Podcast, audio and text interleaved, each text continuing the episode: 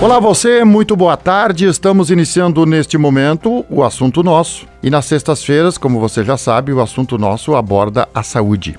O Arauto Saúde, portanto, inserido no assunto nosso nas sextas-feiras na 957. Boa tarde para você em nome da Unimed, Joliot Cacote e também Hospital Ananelli. Bom, com muita honra e alegria, nós estamos recebendo hoje o Dr. Jaime Fracasso Júnior, ele que é oftalmologista. Doutor, Bem-vindo, nossa gratidão por você vir ao Grupo Arauto, conhecer o complexo do Grupo Arauto, conhecer a cidade de Veracruz também e conversar com os ouvintes sobre a visão. Doutor, é, quando, quando nós precisamos nos preocupar? Bom, temos que ir no oftalmologista ver como é que está na visão. Quando isso começa? Olá, Pedro. É um prazer estar aqui. Agradeço o seu convite. É, nós temos que nos preocupar desde pequeno, né? A gente precisa já fazer uma avaliação oftalmológica já no primeiro ano de vida e esse cuidado seguir ao longo da nossa adolescência, nossa vida adulta. É, a gente recomenda uma avaliação anual para a maioria das pessoas, né? Claro que se a pessoa tiver algum histórico familiar ou histórico de trauma no olho ou alguma doença no olho, essa frequência tem que ser maior. Às vezes o, precisa um acompanhamento semestral, trimestral. Né? Então nós temos que ver dessa forma. É, muitas vezes as doenças oftalmológicas elas não doem de cara, elas não coçam, ela não arde o olho. É, muitas vezes os pacientes já vêm quando o quadro já está muito avançado. Então o, a chave para prevenção de cegueira é a, é a detecção precoce, é o diagnóstico precoce.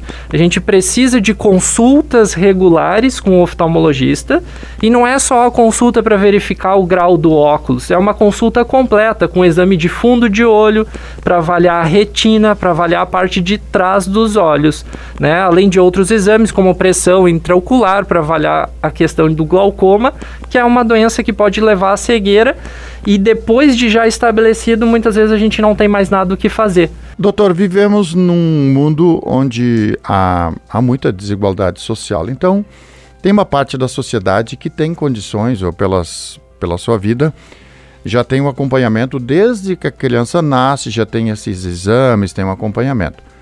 Mas uma parte da sociedade não tem isso. E nos veículos de comunicação a gente fala para todos.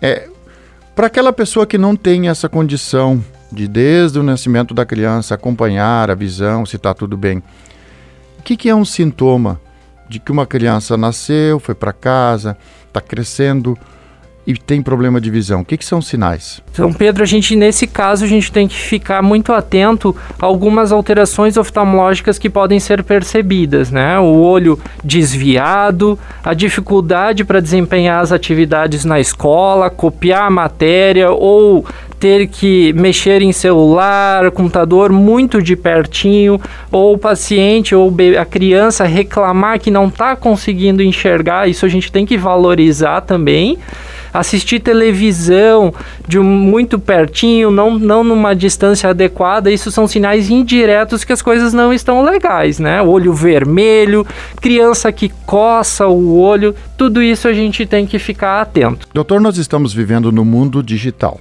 Muito celular, telas, computador, enfim. O que, que é o adequado, principalmente para as crianças que estão nessa nova geração, principalmente para as crianças, o que, que é o adequado para nós não sobrecarregarmos o nosso olho com as telas? Isso é uma boa pergunta. Para as crianças, a gente recomenda cerca de 30 minutos de tecnologia por turno. Então, esse é um dado que a gente tem que ficar muito atento porque o uso excessivo de tecnologia, principalmente em crianças, podem acelerar algumas doenças oftalmológicas, como a miopia. Pode ter um aumento da incidência de miopia com o uso excessivo de tecnologia. Então a gente tem que ficar muito atento.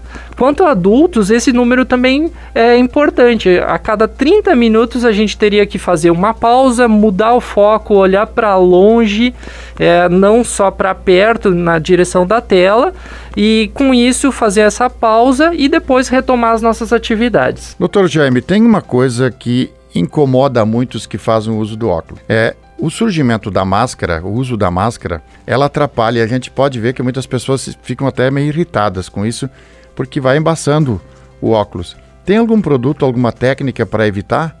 O embaçamento do óculos? Sim, esse é, um, é um, uma situação que está muito comum. É, realmente as pessoas se queixam. É, a gente deve então priorizar máscaras que têm é, um, um, uma adequação melhor ao nosso, ao nosso rosto, que tem esse ferrinho na parte superior da máscara para vedar bem a região do nariz. E outra técnica é colocar o óculos um pouquinho mais para frente né, também evita o embaçamento. E a gente tem alguns produtos é, específicos vendidos em óticas que são lenços para não embaçar a, a lente do óculos é, que podem ser passadas na lente e com isso evitam esse desconforto. Outra técnica também é a gente mudar o óculos para uso de uma lente de contato, né? A gente pode fazer essa avaliação. Às vezes a lente de contato é, é mais interessante nos casos é, que estão embaçando bastante o óculos. Você falou de, de, da limpeza do óculos através de um lenço e, e todos, muitos, todos têm produtos químicos, né? Qual é o cuidado que talvez uma pessoa esteja usando algum produto químico para limpar o óculos e para desembaçar? O cuidado com os olhos para não ter o porque produto químico não adequado faz mal para os olhos. É, de que forma isso pode ser, esse cuidado deve ser tomado? É, isso tem que ficar bem atento. Alguns produtos podem até danificar a lente do óculos, então a gente tem que preferir é, é, sabonetes neutros, né, detergentes neutros para limpeza de óculos e, e também produtos específico, específicos para lentes, né? Produtos desenvolvidos para isso. É, às vezes um lenço não tão macio pode danificar o óculos e esses produtos é, em contato com o olho podem irritar e causar lesões na, nas córneas. Então a gente precisa é, muito cuidado.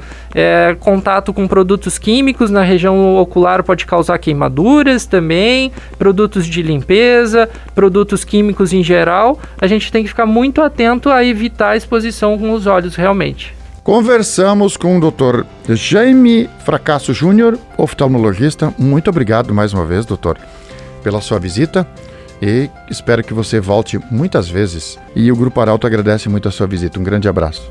Abraço, Pedro. Eu que agradeço o convite. Tudo bem. E assim estamos encerrando mais uma edição do Arauto Saúde, sextas-feiras sempre inserido no assunto nosso, que volta segunda-feira, meio-dia e 20. Abraço. De interesse da comunidade, informação gerando conhecimento, utilidade é prioridade.